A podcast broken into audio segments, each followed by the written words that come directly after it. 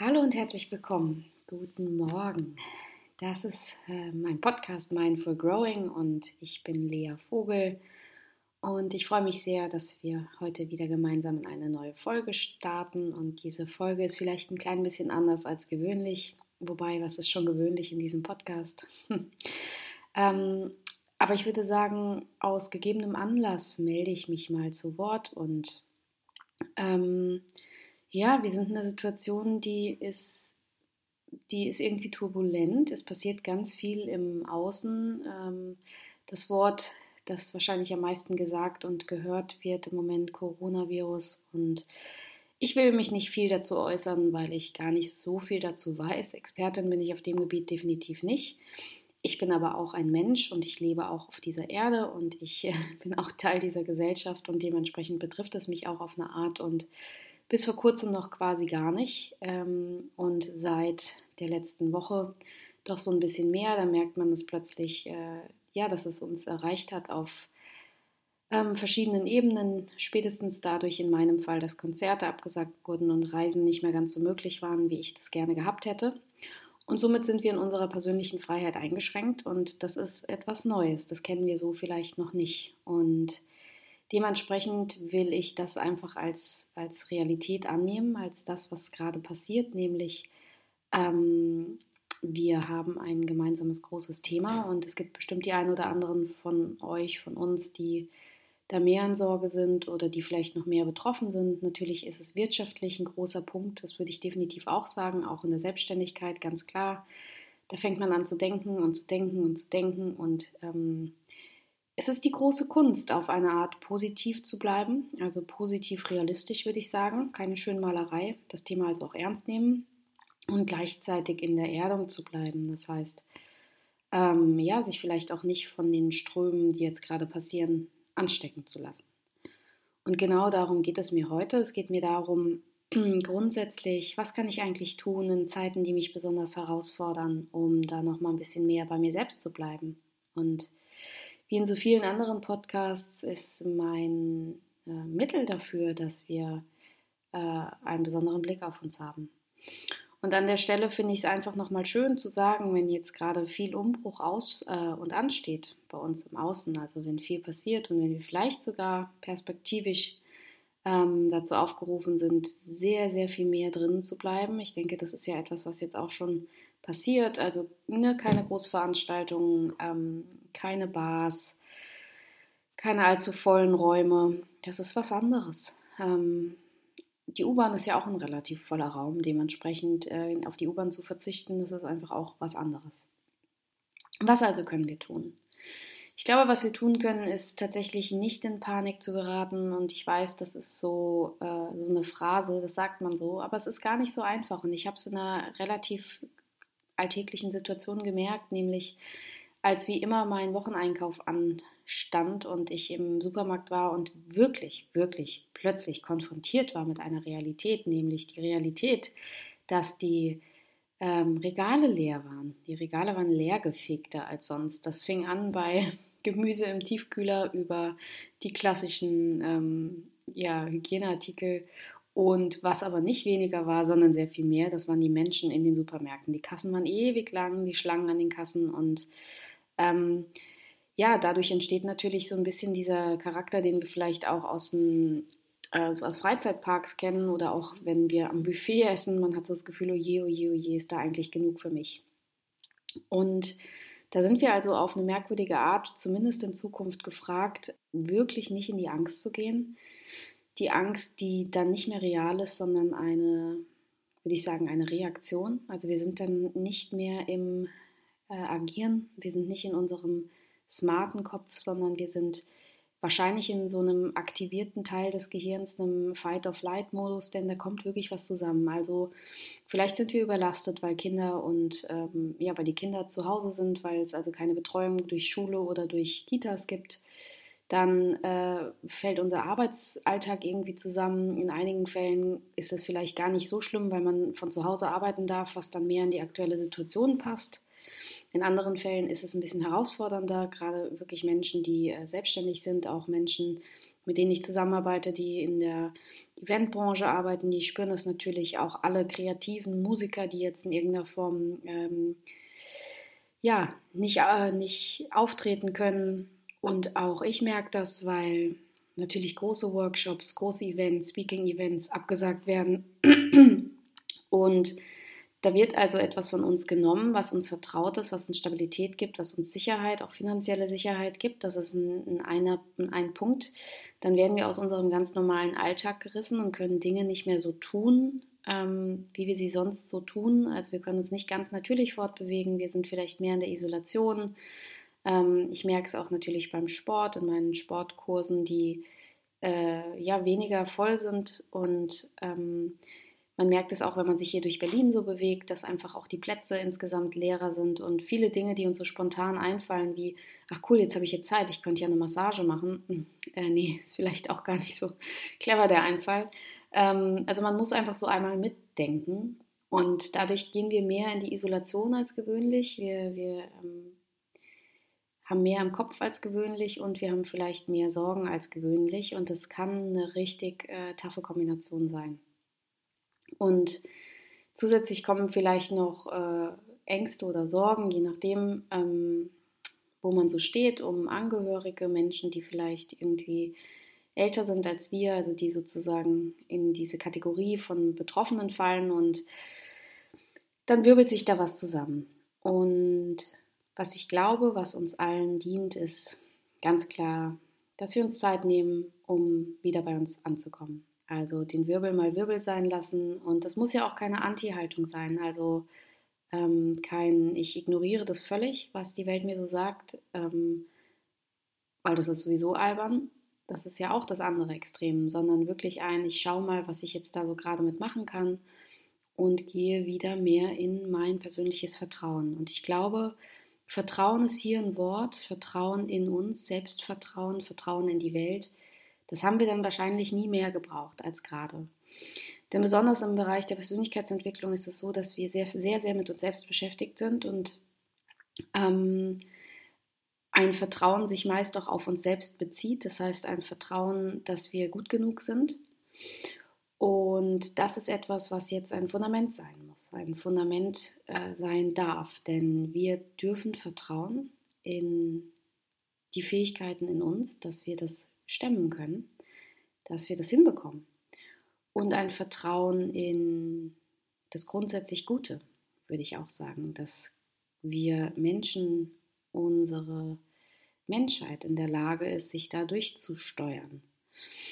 Und deshalb empfehle ich tatsächlich, wenn wir doch jetzt eine Ausnahmesituation sind oder wenn die Ausnahmesituation kommt, dass wir es uns dann nochmal sehr, sehr schön machen. Denn wenn wir schon drin sein müssen, dann sollte der Ort, der, Ort drin doch einfach besonders nett sein, mit besonders schönen Kerzen und mit besonders guten Dingen, die wir uns tun. Aber in der Regel neigen wir ja dann eher dazu, auf Star Sparflamme zu gehen und das Gegenteil zu machen. Also jetzt kann man doch nicht mehr spielen oder jetzt kann man sich doch nicht die schöne Kerze kaufen. Und ich glaube doch, genauso sollten wir es machen. Und ja, was wir was ich da an der Stelle für mich immer tue, ist, ich ähm, schaffe mir Rituale noch mal mehr als sonst. Ähm, ich versuche noch mehr als sonst darauf zu achten, in der Erdung zu bleiben, im Vertrauen zu bleiben. Denn wenn ich im Vertrauen bleibe und wenn ich in der Liebe bleibe, dann ist es natürlich nicht so leicht für die Angst durchzukommen. Und wenn ich das so sage, dann meine ich damit auch ähm, physiologisch gesprochen, dass ich mich eher an einem Zustand halte, in dem ich bei mir bin und agieren kann, versus ich bin total getriggert im, ähm, im Nervensystem und springe auf die Ebene von Fight or Flight. Das ist dieser Modus, den wir alle kennen, in dem wir es eigentlich besser wissen und eigentlich auch äh, gerne anders handeln würden, aber schon gar nicht mehr können, weil das Nervensystem so aktiviert ist. Und da gibt es ja diesen Spruch, Stress macht dumm. Ähm, und der kommt nicht irgendwo her, der kommt daher, dass wir im Stress natürlich einfach äh, so hoch aktiviert sind mit unseren Hormonen und unseren Nerven, dass wir wirklich, auch wenn wir es besser wissen, rational nicht anders können, weil wir in einem darunter gelegenen sozusagen Bereich sind, der uns das gar nicht mehr erlaubt. Da sind wir einfach nur noch in einem simplen äh, Instinkt und der Instinkt ist Überleben.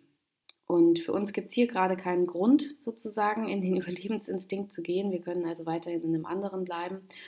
Und dafür müssen wir aber so ein bisschen was tun, weil wir vielleicht angefeuert werden. Und auch da, ich will wirklich appellieren an alle, die vielleicht schon an die Meditation gegangen sind oder die Zeit für sich genutzt haben. Auch jetzt wäre der Moment, in dem wir uns gut und gerne Zeit dafür nehmen können, in unseren Monkey Mind. Ähm, wer meinen Achtsamkeitspodcast schon mal gehört hat, der weiß, wovon ich spreche. Der Monkey Mind, also der kleine Affengeist, der ja sich so wahnsinnig freut, wenn er von Ast zu Ast springen kann, wenn er tausend Millionen Gedanken verfolgen kann, wenn er einfach hüpft, hüpft, hüpft, hüpft, hüpft und wir gar nicht mitbekommen wir als die Menschen, die diesen kleinen Affen beherbergen, dass der jetzt schon lange durch den Urwald gejumpt ist und äh, ganz aufgedreht von Gedanken zu Gedanken gehüpft ist. Und ich stelle mir dann immer vor, wenn wir in so Zeiten sind, dann bekommt der kleine Affe ganz, ganz viel Zucker, mehr noch als sonst. Wir, kriegen, wir geben dem ja ohnehin ganz viel Zucker und drehen ihn so auf ähm, durch die ganzen Reize, die wir so bekommen, Tag ein, Tag aus, durch unsere schnellen Leben. Und je mehr Zucker dieses Äffchen bekommt, desto mehr sprintet der durch den Urwald von äh, Baum zu Baum. Das ist diese, dieser Klassiker, dass wir versuchen, ein Buch zu lesen oder einen Zeitungsartikel, wir wollen uns konzentrieren.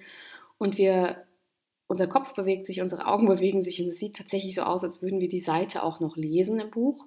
Aber wir merken so ab der Hälfte, dass wir abgedriftet sind und gar nicht mehr wissen, worum es inhaltlich geht. Und das ist der kleine Monkey, der durch den Urwald jumpt und schon längst auf vielen Bäumen unterwegs ist, aber nicht mehr bei dem Baum, bei dem wir eigentlich sind. Und die Alternative ist der Lion Mind, ne? der Löwengeist, der, wenn ihr euch das vorstellt in der Metapher, der Löwe, der sehr viel geerdeter ist, der ja auch mal gut innehalten kann und nicht jedem, jedem Baum und jedem Ast hinterher jagt. Ähm, auch schon so allein in der Vorstellung hat so ein Löwe was viel, ja, vielleicht majestätischeres, aber auch durchaus Besonderes. Und wenn wir in die Meditation gehen, das ist ja das, was dann auch viele sagen, so, ich habe aber eben so einen starken Monkey und das ist so anstrengend, ich kann nicht nicht denken. Und immer wieder mein ehrlicher Appell an der Stelle, Oh, ich auch nicht. Wir alle können nicht nicht denken. Es ist so, so, so, so herausfordernd. Und gerade in der Meditation sind wir mit all unseren Gedanken und dem aufgescheuchten Monkey ähm, ganz doll konfrontiert, weil da bekommen wir ihn ja mit. Da ist ja unsere Aufmerksamkeit auf ihm. Wir lassen ihn ja nicht einfach nur ziehen, sondern wir bekommen ihn ja mit. Dementsprechend fühlt sich das viel an. Aber tatsächlich ist auch mein Tipp, dass man ihm eben etwas zum Spielen gibt, denn so ein leicht überzuckerter kleiner Monkey, der die ganze Zeit alle Gedanken verfolgt und jagt und springt und denkt ähm, und selbst im Bett abends nicht stoppt, der, äh, dem jetzt einfach alles wegzunehmen und zu sagen, du Monkey, wir gehen jetzt mal in die Stille, wir versuchen uns mal auf uns selbst zu konzentrieren, der dreht natürlich durch. Und da es meine Empfehlung immer wieder gibt, dem kleinen Monkey was zu tun, lasst ihn ein bisschen spielen. Und dieses Spielzeug, das wir ihm geben, ist dann in dem Fall zum Beispiel der Atem oder der Körper und so können wir uns fünf Minuten hinsetzen. Ähm, so habe ich es auch gerade heute Morgen gemacht und einchecken mit uns. Und dann sage ich auch tatsächlich dem kleinen Monkey so, jetzt hier ist dein neues Spielzeug. Ich weiß, das ist nicht ganz so aufregend wie der ganze große Urwald, den du erkunden kannst. Aber vielleicht hat der Monkey Lust und guckt sich das an, das neue Spielzeug. Ich stelle mir dann vor, wie er sich das in seine kleine Affenhand nimmt und so von allen Seiten anguckt. Und das, was er sich anguckt, ist in dem Fall der Atem. Und dann schließe ich die Augen und versuche mich zu fokussieren auf meinen Atem. Und der Monkey macht das ganz oft sehr glücklich, nämlich so zwei, dreimal findet er das noch toll und guckt sich den Atem an. Und dann findet er das langweilig und möchte wieder in den Urwald und rennt mir dann davon sozusagen und ich bekomme das aber mit, idealerweise. idealerweise bekomme ich es mit und hole ihn dann wieder zurück und sage, hey, wir hatten doch einen Deal, hier ist wieder dein Spielzeug. Und wenn man das häufiger macht, dann trainiert man diesen kleinen Monkey, dass er sich auch mal, dass, man auch, dass der auch mal alleine mit sich spielen kann und fokussiert an einer Sache bleibt. Und das kommt uns natürlich in Phasen wie jetzt zugute, dass wir dann auch nachts äh, erholsamer schlafen, denn nachts kann so ein Monkey gerne mal den Urwald, der ist dann, der Urwald ist dann auch ein bisschen düsterer und dann sind die Bäume nicht mehr schöne Bäume, sondern dann sind das Sorgenbäume. Und nachts wirkt so ein Urwald auch ganz düster und wenn so ein kleiner Monkey da durchstreift, dann ist das einfach für ihn auch ein bisschen gruselig und beängstigend. Und wir glauben dann aber, das ist jetzt die Welt, das ist die neue Welt sozusagen und da ist alles gefährlich und düster und so muss das nicht sein. Dementsprechend die ganz, ganz kurze Erklärung zum Monkey und Lion Mind, zur Achtsamkeit und warum Meditation. Ähm, ich habe mich damit viel befasst. Ich mache das ja natürlich auch beruflich, wie ihr wahrscheinlich wisst. Da könnt ihr auch die anderen Podcasts nochmal zu hören, auch vor allem den zum Thema Achtsamkeit. Ich glaube aber, dass die Menschen, die diesen Podcast hören, das sowieso schon wissen und wahrscheinlich sogar auch tun. Deshalb ist es eher nochmal der Reminder, ich weiß, das ist so eine Sache, von der wir eigentlich wissen, dass, wir, dass sie uns gut tut und dass wir sie eigentlich häufiger tun sollten. Aber jetzt wäre vielleicht wieder der Moment, besonders in die Selbstfürsorge zu gehen und besonders darauf zu achten, dass wir ähm, emotional und mental gut aufgestellt sind. Und der zweite Punkt für mich ist auch, dass wir gerade jetzt soziale Wesen bleiben. Denn jetzt wäre so leicht, die Ellenbogen auszufahren und es wäre so leicht, irgendwie, ja, ein Arschloch zu werden, um das mal sehr, sehr deutlich zu sagen. Und ähm, ich bleibe dabei, lasst uns, lasst uns gute Menschen bleiben. Ähm, lasst uns versuchen, mit einem offenen Herzen bei der Sache zu bleiben, für uns und für die anderen. Und fast eher zusammenzurücken als auseinander. Auch wenn das jetzt im Virus-Kontext ähm, vielleicht nicht das ist, was wir machen sollten. Aber klar sollten wir weiterhin Freunde treffen, klar sollten wir weiterhin mit Menschen sein und natürlich sollten wir nicht in die Isolation gehen, selbst wenn das ein bisschen von uns gefordert wird, ähm, zumindest nicht auf zu engstem Raum miteinander zusammen zu sein. Und das Schöne ist, und das beruhigt mich sehr, wenn ich so beobachte, wie die Welt sich gerade miteinander ähm, verständigt, zumindest wenn ich das in diesen kleinen zwischenmenschlichen Momenten beobachten kann, dann finde ich, sind wir alle aktuell zumindest noch sehr, sehr wohlwollend miteinander und irgendwie ist das eine schöne Energie und ich finde es toll, wenn wir uns genau an den Dingen, die die Krise vielleicht so mit sich bringt, die toll sind, wenn wir uns an denen erfreuen und laben können. Und weil ich finde, dass, oder das, was ich euch jetzt heute auch noch mitgeben möchte, das sind, wenn ich in einer Phase bin, in der mich die Welt herausfordert, dann habe ich schon immer und werde vermutlich auch immer mich zurückflüchten oder mich laben oder mich ergötzen an Geschichten. Und Geschichten und Märchen und Mythen sind für mich ein absolutes Selbstliebe-Tool, wenn man das so sagen kann. Ähm, ich mag den Charakter von Metaphern. Ich mag es, dass in Märchen und Mythen und in Geschichten so viel mehr steckt, als wir glauben. Und dass auch da mein Äffchen dann noch so lange was damit zu tun hat und zu spielen hat. Ähm, und dementsprechend wollte ich euch einfach eine vorlesen. Das heißt, wer Lust auf eine kleine Geschichte hat, der kann jetzt an der Stelle weiterhören. Wer einfach sagt, nö, das ist gerade nichts für mich, der kann äh, jetzt stoppen oder die einfach dann ab Minute 18 anmachen im Podcast, wenn ihm danach ist oder ihr danach ist. Und ich werde sie mehr oder weniger unkommentiert einfach vorlesen und vielleicht dazu sagen, für mich ist es eine Geschichte, die mir immer noch mal Mut macht, die mich erinnert, dass das Leben nicht immer so spielt, wie wir das gerne hätten und dass wir vertrauen dürfen auf die höhere Ordnung, dass das alles genauso, wie es kommt, gewollt ist und dass wir vielleicht im Nachhinein erst verstehen, warum. Und dass wenn wir smart sind und hingucken und uns erlauben, ins Vertrauen zu gehen, dass wir dann was ganz, ganz Großes aus den jeweiligen Situationen machen können. Und die Geschichte, die ich jetzt vorlese, die heißt Der Portier des Freudenhauses. Im gesamten Dorf gab es keinen Beruf, der schlechter bezahlt und angesehen war als der des Freudenhausportiers. Aber was hätte dieser Mann denn sonst tun sollen? Fakt war, dass er nie schreiben oder lesen gelernt und auch nie eine andere Tätigkeit oder anderen Beruf ausgeübt hatte. Er war zwar zu dem Posten gekommen, weil auch schon sein Vater Portier dieses Freudenhauses gewesen war und vor ihm dessen Vater. Jahrzehntelang war das Freudenhaus von den Händen der Väter in die Hände der Söhne übergegangen und so auch der Posten des Portiers. Eines Tages starb der alte Freudenhausbesitzer und ein ehrgeiziger, kreativer junger Mann mit Unternehmergeist wurde zum neuen Geschäftsführer ernannt. Der Junge hatte vor, den Laden zu modernisieren. Er renovierte die Zimmer und bestellte anschließend die Belegschaft zu sich, um sich neu einzuweisen. Dem Portier sagte er, ab heute werden Sie neben Ihrer Arbeit an der Tür jede Woche einen Bericht für mich schreiben. Darin notieren Sie die Anzahl der Paare, die uns Tag für Tag besuchen. Jedes fünfte Pärchen fragen Sie, wie sie mit der Bewirtung zufrieden war und ob es Vorschläge zur Verbesserung hat. Einmal pro Woche legen Sie mir diesen Bericht mit Ihrer Auswertung vor. Der Portier zitterte. Noch niemals hatte es ihm an Arbeitswillen gemangelt. Jedoch, so gern ich Ihnen diesen Wunsch auch erfüllen würde, stammelte er, aber ich Ich kann weder lesen noch schreiben. Oh, das ist bedauerlich. Sie werden verstehen, dass ich mir allein für diese Tätigkeit keinen zusätzlichen Angestellten leisten kann. Und genauso wenig kann ich von Ihnen verlangen, dass Sie schreiben lernen. Daher. Aber Herr Geschäftsführer, Sie können mich nicht einfach auf die Straße setzen. Ich habe mein ganzes Leben lang hier gearbeitet, genau wie vor mir mein Vater und mein Großvater. Der Geschäftsführer ließ ihn gar nicht ausreden. Ich verstehe Sie ja, aber ich kann leider nichts für Sie tun. Natürlich bekommen Sie eine Abfindung, das heißt eine Summe, die Ihnen hilft, über die Runden zu kommen, bis Sie eine neue Stelle gefunden haben. Es tut mir sehr leid. Ich wünsche Ihnen alles Gute. Und ohne ein weiteres Wort kehrte, ihm, kehrte er ihm den Rücken zu und ging. Für den Mann brach eine Welt zusammen. Nie hätte er sich träumen lassen, je in eine solche Situation zu geraten. Er kam nach Hause und war das erste Mal in seinem Leben arbeitslos. Was sollte er tun?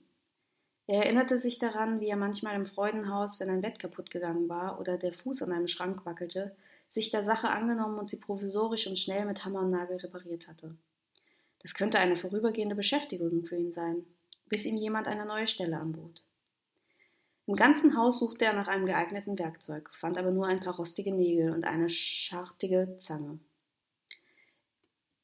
Er musste einen kompletten Werkzeugkoffer anschaffen und dafür würde er einen Teil seiner Abfindung einsetzen.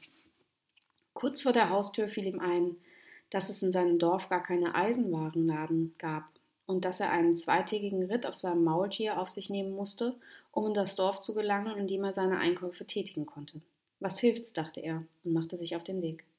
Bei seiner Rückkehr trug er einen wunderbar sortierten Werkzeugkasten bei sich. Er hatte sich die Stiefel noch nicht ausgezogen, da klingelt es an seiner Haustür. Es war sein Nachbar. Ich wollte fragen, ob Sie nicht einen Hammer hätten, den Sie mir eventuell leihen könnten. Nun, ich habe mir gerade einen gekauft, aber den brauche ich selbst, damit ich arbeiten kann. Ich habe nämlich meine Stelle verloren. Ich verstehe. Aber ich würde ihn gleich morgen zurückbringen. Also gut. Am nächsten Morgen klingelte der Nachbar wie versprochen an der Tür. Hören Sie, ich bräuchte den Hammer noch. Könnten Sie ihn mir vielleicht verkaufen? Nein, ich brauche ihn selbst für meine Arbeit und außerdem ist die nächste Eisenwarenhandlung zwei Tagesreisen mit dem Maultier entfernt. Vielleicht kommen wir ins Geschäft, sagte der Nachbar. Ich zahle Ihnen die zwei Tage An- und Abreise plus den Preis für den Hammer.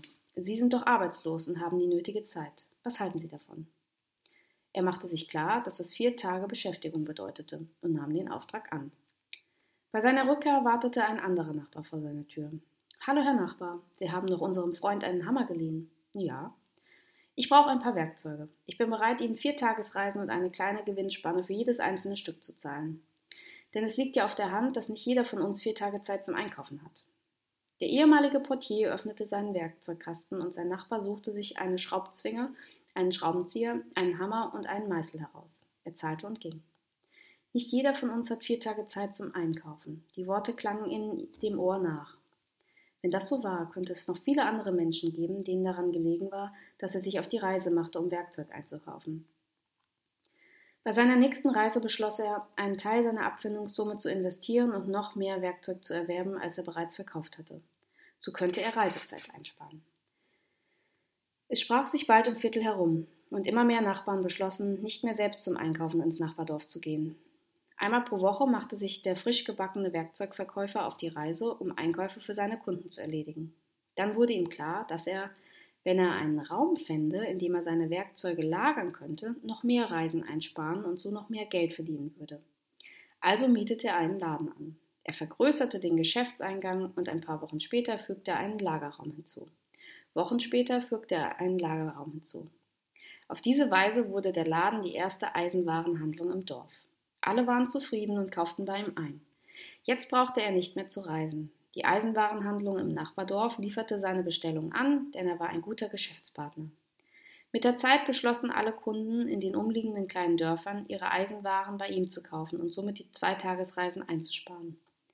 Irgendwann hatte er die Idee, dass sein Freund, der Schmied, ihm die Hammerköpfe anfertigen könnte. Und dann, warum nicht, auch die Zangen, Zwingen und Meißel. Später kamen noch Schrauben und Nägel hinzu. Um die Geschichte abzukürzen. Innerhalb von zehn Jahren hatte es dieser Mann durch Aufrichtigkeit und Fleiß zum millionenschweren Eisenwarenproduzenten gebracht und war zum einflussreichsten Unternehmer der Region geworden. So einflussreich war er, dass er eines Tages zu Beginn des Schuljahres beschloss, seinem Dorf eine Schule zu stiften. Neben Lesen und Schreiben unterrichtete man dort die Künste und lehrte die nützlichen Handwerksberufe. Der Bürgermeister und der Gemeindevorsteher organisierten ein großes Fest zur Schuleinweihung und ein offizielles Abendessen zu Ehren ihres Stifters.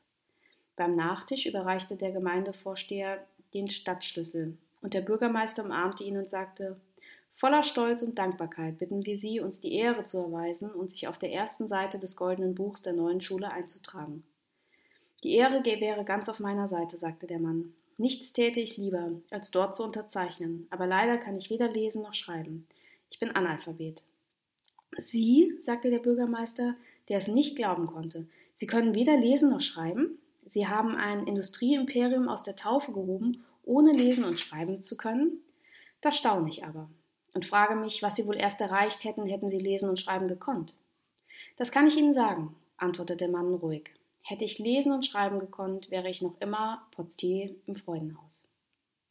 So, vielen Dank fürs Zuhören und bis zum nächsten Podcast. Ich freue mich auf euch. Ich freue mich, dass ihr ähm, ja immer dran bleibt, auch in der Unregelmäßigkeit des Podcasts. Und ich wünsche euch mehr denn je ähm, Gutes bei euch bleiben und eine gute Gesundheit und bis ganz bald.